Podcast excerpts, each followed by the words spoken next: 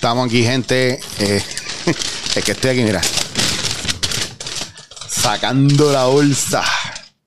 Bueno, yo necesito que ustedes sepan que estoy adicto a ir a Ojo de Tigre en Santurce. Miren lo que encontré. Me llevé un disquito de Astor Piazzolla. Eh, bien bueno. Eh, no. Lo va a dejar arrollado ahí. Mr. David Bowie. Nada, esto no es otra cosa que, que un compilado de algunas de sus canciones y diferentes, algunas versiones en vivo y otras de estudio bien nítidas. Y que no lo tenía. Entonces tienen que ir pasar por allá, pero aprovecho también para anunciarles que mi Panamá Coyo que sacó su disco y yo le había mostrado, ¿verdad? El chango, que está bien bueno, que me encanta, me lo dedico. Qué bello Macoyo, mi hermano, mi brother. Pues lo tiene en el disco, ¿verdad? Un paquete bien chulo en, en Ojo de Tigre. Y viene con este libro espectacular. Mira, mira. De imágenes y unas cosas bien espectaculares. Eh, eh, lo que pasa es que una cosa que quiero que entiendan es que el viaje del, disco de Macoyo es que aquí hay varias personas, ¿verdad?, que están envueltas, no solamente a nivel musical, sino también a nivel de arte plástico. Por ejemplo, el diseño gráfico lo hizo Elimelech Mercado. Eh, también está Carlos Ramos por ahí. Eh, está Jota también. Está Cristian. O sea, hay gente hay artistas. O sea, usted está comprando un disco que tiene arte local, música local y trae varias cosas aparte del libro. Trae este postercillo bien nítido que usted lo puede marcar y ponerlo bien chulo. Y obviamente trae el sticker. Si no me equivoco, este lo hizo Padín. Que fue el mismo que me hizo ese logo que usted ve aquí en la esquinita. De la cara esa del sticker nuevo mío. Eh, so, hay un par de cosas por ahí que, podemos ver y podemos disfrutar. Y es una pieza bien bonita de colección. Y nada, yo les recomiendo que vayan a Ojo de Tigre y lo busquen. Eh, no se van a repetir. Aparte de que tienen unos discos brutales. Y están trayendo discos a cada rato. O sea, yo. Esto está saliendo sábado. Yo estoy grabando viernes. Son las viernes, viernes 4 y 3 de la tarde. Mañana sábado. O sea, hoy sábado que usted está viendo esto, probablemente a la hora que usted lo vea, yo estoy saliendo de Ojo de Tigre con un par de discos en la mano. Así que probablemente por eso no les contesté rápido. Ok, brutal. Les voy a contar algo que me pasó. Y yo quiero que ustedes me ayuden. Bueno, me ayuden no, porque no, no me tienen que ayudar. Quiero que ustedes me escuchen porque la historia está bien weird, porque se ha quedado en nada. Tuve una oportunidad, ¿verdad?, de dar un taller que algunos de ustedes lo han visto y me han preguntado que cuando voy a dar talleres y eso. Pues mira, este taller yo lo, yo lo di porque fue un taller que me pidió una productora y pues yo la quiero un montón a ella, ella me ayuda un montón de cosas y, es bien cool conmigo. Y yo le dije, dale, pues vamos a hacer el taller. Para son muchachos que ya están moviendo. Entonces, son varios jóvenes. Y yo les estoy dando mi visión de la impro, obviamente. Y en seis clases pasaron cosas bien nítidas y, aprendieron, entendieron muchas cosas de cómo yo trabajo la improvisación. Eh, y se dieron cuenta porque otras metodologías de impro no les funcionan. Algunos de ellos ya habían cogido impro. Pero tuve una situación bien fuerte con uno de los muchachos. Este chamaco, yo no sé la edad que tiene, pero no es un, tipo de veintipocos años. Al contrario, tiene, si no me equivoco, tiene hasta un hijo o dos. No estoy bien seguro porque no tuve la oportunidad de conocerlos bien y yo pido que no me cuenten nada de la gente en los talleres porque no quiero venir con una mente prejuiciada ni por tu estatus económico, ni quiénes son tus papás, ni quién tú eres, ni qué tú haces. A mí no me importa nada de eso, a mí me importa lo que tú me presentas a la hora de trabajar. Yo te voy a conocer a través de tu trabajo.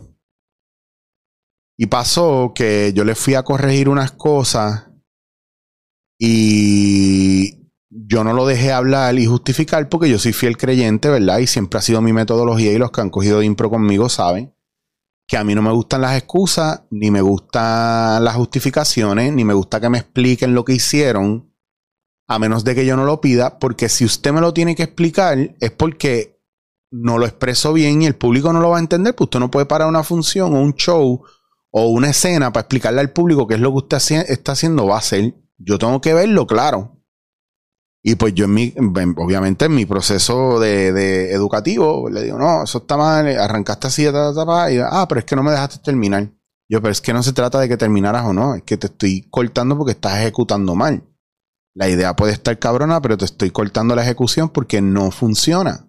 Ya yo sé para dónde tú vas. No, pero no me dejaste hacer y entonces tuve que, no me puse potrón, pero sí tuve que cortar y marcar todo lo que yo veía que era protección y todo lo que era levantar, ¿verdad? La guardia y armarse para defenderse. ¿Por qué? Porque yo, yo les explico y veníamos de haber hablado de eso, que usted no puede defenderse porque no es personal, usted no puede eh, tratar de justificar porque entonces usted quiere validar su postura y no está escuchando y no está aprendiendo. Maestro soy yo. Deme un break. Deme un break de yo trabajar con usted. Y más si no necesariamente usted viene todos los días. Y si yo veo que está cometiendo el mismo error de siempre, pues yo tengo que cortarlo de raíz.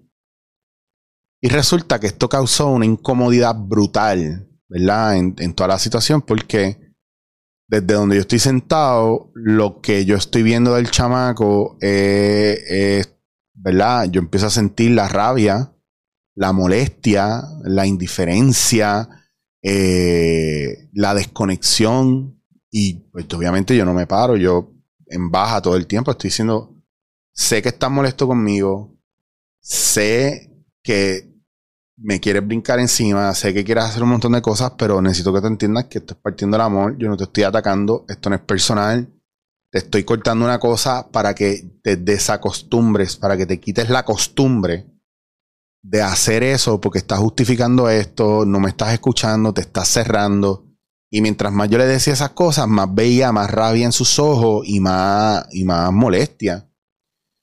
Y llegó un momento donde se iba a sentar, le dije, por favor, no te sientes, no he acabado contigo, no lo hagas, no te sientes, enfréntame. Porque no estoy haciendo algo para hacerte daño. Estoy trabajando con, con errores que estás cometiendo que, que no, los, no los estás viendo. Y tienen que ver con el ego, con la actitud. Y entonces empieza este camino difícil y complicado e incómodo de este chamaco resistirse a los procesos de cambio o al aprendizaje. Les explico así por encima y, no es justo tanto ni para él ni para mí porque pues no les, ustedes no vieron lo que pasó, pero yo solamente quiero que, que traten de coger el feeling de ese proceso, ¿verdad? Y de entender, aunque les voy a decir que esto a mí me ha pasado, esta es la tercera vez que me pasa esto en mi vida, en mi carrera de 25 años es la tercera vez que yo tengo un problema con un estudiante de esa manera. Eh, y solamente una vez he tenido que pararme, gritar y ponerme potrón hace como seis años atrás. Y, fue por ver una injusticia de compañeros mismos de la clase, el mismo último día de clase, haciéndole una encerrona a otro compañero para joderlo. Eh, y boicoteando sus procesos. Entonces, el chamaco a todas estas, pues no sé, dentro del nerviosismo, la rabia o la indiferencia, yo le estoy hablando y sacó un celular y empezó a mirarlo. Y yo le dije, no, tú no acabas de hacerme eso. Tú no acabas de hacerme eso. De verdad que tú no acabas de hacer eso. Eso sí es una falta de respeto. Eh, y más cuando te estoy hablando para tu desarrollo y tu crecimiento. A lo que voy a todo esto es que el chamaco se sienta y yo le digo, pues nada, pues bregamos después. No, yo no me voy a parar de aquí más. Y asumió esa actitud. Después me entero que dijo que yo le había faltado el respeto, pero también después me entero que le pidió disculpas a sus compañeros y después me entero que lo sacaron del, del, del grupo o de la clase. Y eso a mí me jodió la cabeza. Y estuve varios días pensando en eso. Nunca me sentí mal. Nunca le cogí pena. Nunca me machaqué. Pero sí me jodió que sin hablar conmigo y sin permitirme a mí trabajar directamente con él, porque yo le dije a él que pues vamos a hablarlo y él se fue, simplemente después de la clase se fue y no volví a saber de él. Yo dudo que va a haber esto y mucha gente no va a saber esto y los que saben probablemente ni vean esto. Y por eso me atrevo también a decirlo. Y si lo ven, pues culpo porque no tengo nada que ocultar. Me duele mucho porque yo les voy a explicar lo que yo vi en ese chamaco. Yo vi un chamaco que para la edad que tiene no se muestra con, no se muestra con gran interacción social. Vi un chamaco que probablemente su niñez pudo haber sido bastante rough.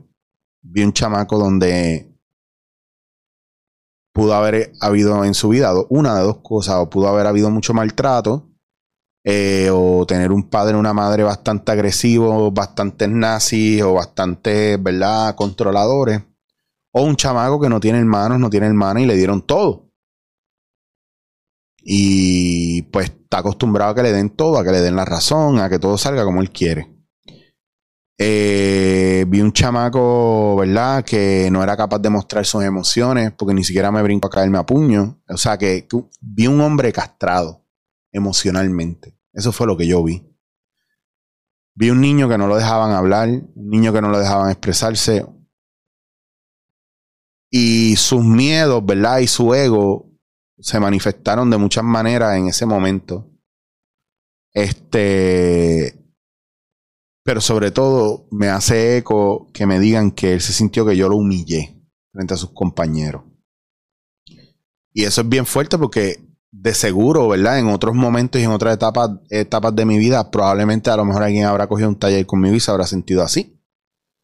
Pero desafortunadamente en el lugar donde yo estoy, desafortunadamente con lo que yo he aprendido hoy, yo no le hago caso a esos pensamientos ya porque yo pasé por unos procesos de aprendizaje difíciles también, donde yo me sentí igual. Y lo que vi ahora fue que tú solamente te sientes humillado si, si realmente hay una intención directa de humillación y aún así, los que han sentido o los que han tenido una humillación directa muchas veces no necesariamente se sienten así, lo ven de una manera diferente. Por ejemplo, hay personas que simplemente no importa cuán jodido les vaya, ellos le han sacado el aprendizaje. Hay gente que no importa cuánto cantazo les den, ellos siguen ahí. Y es bien importante que nosotros nunca nos cojamos esas cosas a nivel personal, pero sobre todo que, empecemos a aceptar y aprender a simplemente a callarnos la boca y escuchar. ¿Por qué, no, ¿Por qué nos joden tanto los rangos? ¿Por qué nos jode tanto que haya una persona que sepa más que nosotros? ¿Por qué nos jode tanto que haya una persona que sea nuestro supervisor, nuestro jefe, nuestro líder? Que nos lleve bien o que nos lleve mal. A veces ni nos importa, nos importa que no haya nadie encima de nosotros, pero no, tampoco somos partícipes de aprender o de respetar. Es como sucedió también que, que, que yo sentí que que se le sacó el cuerpo al chamaco y después a la semana me enteré de que le sacaron el cuerpo y que sus propios compañeros estaban bien molestos con él. Y yo traté de hablar con algunos y les dije, mira, tú no puedes bregar con una persona así porque lo que está es alimentando su rabia y su odio. Entonces, con indiferencia, con rechazo, ¿cómo ayudamos a los demás a crecer? Después me entero que él estaba pasando por unas cosas bien difíciles, que eso no justifica tampoco. Sigo viendo un chamaco donde hay poca inteligencia emocional, no hay, hay una castración total de emociones y de expresarse. Y la rabia que tiene adentro no le permite escuchar, no le permite dejarse ir. Y todo lo que le diga a esa persona va a ser de gran molestia y se lo van a coger bien a pecho. Y esto no se trata de la famosa frase esta, eh, eh, eh que te pone por el piso, que es lo de la changuería, ah, está changuito. Porque es fácil decirle a alguien que está changuito. Y hay una dejadez, ¿verdad? Nosotros provocamos a veces tantas cosas negativas en los demás cuando le decimos estás chango, ay, no te pongas dramático, ah, que jodido llorón. No estamos tomando en cuenta que a lo mejor a la persona está pasando algo y lo, lo que necesita es cambiar esa mentalidad y diciéndole chango, llorón. Lo que estamos diciéndole, aquí no me digas nada, yo no te voy a hacer caso, yo no voy a bregar con tus mierdas, eso es tuyo. Estás solo, jódete. Entonces está bien, usted puede hacer eso, pero no se burle. ¿Qué, usted está aportando para que la persona crezca? Todavía me quedé con las ganas de sentarme con él y ver qué carajo lo que te pasa. Que en tu familia te trataron mal, cuál es el miedo, qué está pasando, ¿por qué te va tan mal, ¿Por qué lo ves tan mal, ¿Por qué tú necesitas que te digan que sí todo el tiempo y que te acepten todo el tiempo, que te validen, que te den un premio hasta por tus errores. Ese no es el mundo. Entonces, sé que hay una serie de em, eventos desafortunados en nuestras vidas. Y pues a veces nosotros tenemos enemigos fantasmas y a veces tenemos enemigos reales. Que el enemigo real usualmente está ahí pendiente a ti para hacerte daño de alguna manera o para burlarse de ti o whatever. O para recordarte de que tú eres una mierda y pues te sirve de gasolina también. Pero hay veces que el enemigo es fantasma, que simplemente, qué sé yo, tiraron para el cielo y te cayó encima a ti. Pues entonces, ¿qué estás atrayendo tú? Te lo digo porque me pasa a mí en los medios a cada rato. Hay cosas pues que me las busqué yo, hay cosas que no sé de dónde vienen pero las atraigo y hay cosas que sencillamente hay gente que no puede bregar con mi seguridad, hay gente que dicen que es ego, que yo me creo el más que sé, pero tampoco están dispuestos a ver mi pasado, no quieren, no les interesa lo que yo hago bien, siempre están pendientes a lo que hago mal. Entonces ahí es que tú sabes que es una cuestión selectiva. Y yo viendo esta situación me quedo puñeta, pero ¿y por qué no somos capaces de mirar a los demás a los ojos y hablar? ¿Por qué no somos capaces de, tener una conexión directa con la persona y, y enfrentarnos a ello y se nos hace tan fácil hablar mierda a su espalda, etiquetarlo en comentarios negativos, como para meter cizaña. Ah, yo me atrevo a decirlo porque él es un pendejo, él no va a hacer nada. Y entonces de repente te encuentras con el mundo real y es bien fácil bloquear, mutear, censurar, pero no confrontar. Yo bloqueo a un montón de gente y muteo a un cojonal de gente, cada vez menos. Pero lo hago. ¿Y qué gente es a la que le hago eso? A la que yo veo que el comentario viene por hacer daño. O me doy cuenta que la página es una página mierda de estas que abren más que para hacer daño. Entonces, yo puedo tener probablemente amigos míos que beban café conmigo cada cierto tiempo, que simplemente me odien y tengan una cuenta, cuenta falsa para joder. Pues en ese acto de cobardía yo no puedo hacer nada. Pues los bloqueo y abren otra cuenta. De la misma manera que si yo tengo un problema con alguien, a mí me gusta hablarlo, pero la gente se cree que, que, que uno la tiene con ellos, como si fueran tan importantes en la vida de uno, ¿me entiendes? como si fueran mango bajito. Y lo cabrón es que el día antes le había hablado a otro de los compañeros que estaba en el taller, probablemente casi de la misma manera, pero asumió la postura diferente. Porque esta persona estaba, quería aprender y yo toqué fibra, yo toco fibras, botones. Y saben cuál es el viaje, que usted se puede encojonar conmigo y usted puede decir que yo soy el problema, que yo soy un huele bicho, que yo soy problemático que yo soy malo, que yo soy egocéntrico, que tengo el ego bien trepado, que soy un creído. Y así va usted a decir del próximo y del próximo y del próximo. Y usted no va a entender porque hay tanta gente igual que yo ahí. Y es bien sencillo. Porque el problema es usted, no nosotros. Porque es usted el que se lo coge personal. Porque es usted el que no está aprovechando la lección. Porque es usted que quiere seguir viviendo eh, como víctima con los ojos cerrados. Porque es usted el que tiene que hacer un trabajo que no está haciendo. Porque es usted que está creando esa realidad. ¿Qué realidad estás creando tú? ¿Cómo es tu proceso de aprendizaje? ¿Sufres mucho en los aprendizajes? ¿Te cansan mucho? ¿Repites mucho las mismas cosas?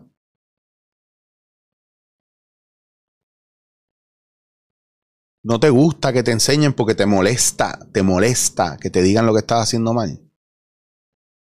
Siempre estás justificando las cosas, siempre estás buscando excusas. Tus amigos te pasan por el lado y tú sigues en el mismo sitio estancado. ¿Qué estás dispuesto a dejar atrás para romper con los malos hábitos y, y modificar, cambiar, crecer, evolucionar? ¿Qué?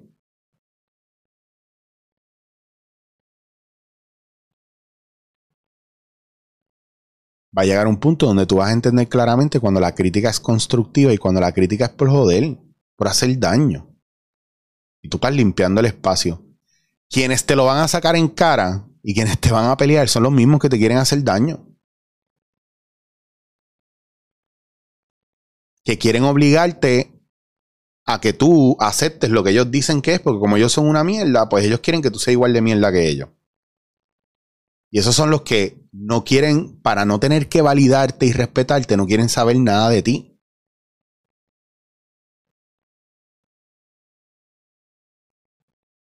No quieren saber tu pasado, no quieren saber tu background. Porque si no, ellos sienten que te tienen que respetar. O sienten que tú puedes ser mejor que ellos. Porque ellos están en una competencia cabrona todo el tiempo buscando quién es menos miserable que ellos. Y para ellos tú siempre tienes que aceptar que ellos son los duros. Y hay mucha gente que se, se comporta así. No confunda seguridad con ego.